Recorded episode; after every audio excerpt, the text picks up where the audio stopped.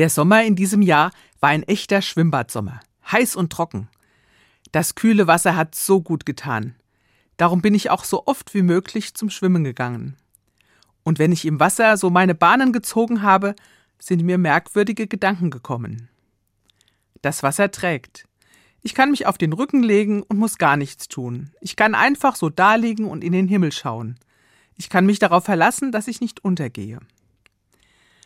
Das Wasser macht es mir leicht. Ich fühle mich schwerelos. Was mich beim Stehen und Gehen manchmal drückt und schmerzt, ist im Wasser auf einmal weg. Das Wasser wäscht vieles ab. Nicht nur den Schmutz und Schweiß, denn natürlich dusche ich vor dem Baden.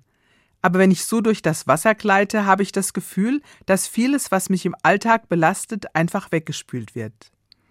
Meine Bekannte, mit der ich zum Schwimmen gehe, sagt, ich fühle mich so leicht nach dem Bad. Und mir geht es auch so. Die Sorgen des Alltags werden im Wasser irgendwie kleiner. Und dann kam mir der Gedanke, vielleicht ist es mit dem Schwimmen so ähnlich wie mit dem Glauben an Gott. Glauben ist zuerst einmal Vertrauen. Ich muss nichts tun.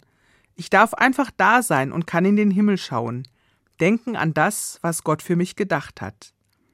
Der Glaube trägt mich, wie mich das Wasser trägt.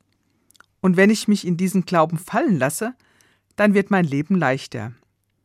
Dann relativieren sich die Sorgen und Mühen des Alltags und werden kleiner.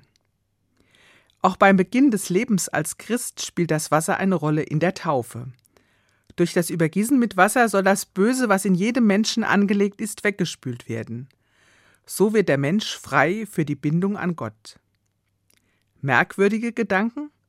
Aber mir gefallen sie, Leib und Seele sind ja eine Einheit. Und was ich mit meinem Körper erlebe, spiegelt sich in der Seele wieder. Da hoffe ich, dass die Badesaison noch ein bisschen dauert.